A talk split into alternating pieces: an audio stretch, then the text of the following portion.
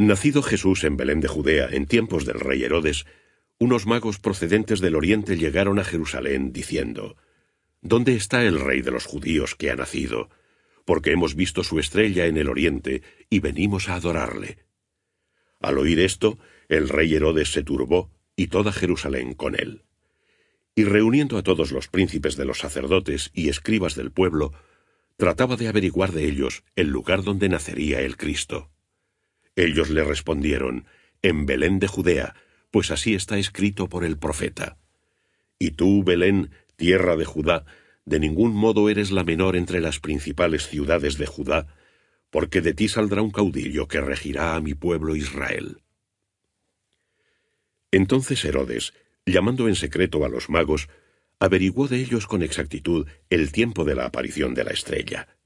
Y enviándolos a Belén dijo, Id e informaos con diligencia acerca del niño, y cuando lo encontréis, avisadme para ir yo también a adorarlo. Ellos, después de oír al rey, se pusieron en camino, y la estrella que habían visto en Oriente iba delante de ellos, hasta que se detuvo sobre el lugar donde estaba el niño. Al ver la estrella, se llenaron de una inmensa alegría. Y entrando en la casa, vieron al niño con María, su madre, y postrándose le adoraron.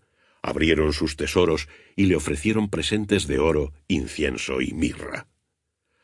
Avisados en sueños de que no volvieran a Herodes, regresaron a su tierra por otro camino.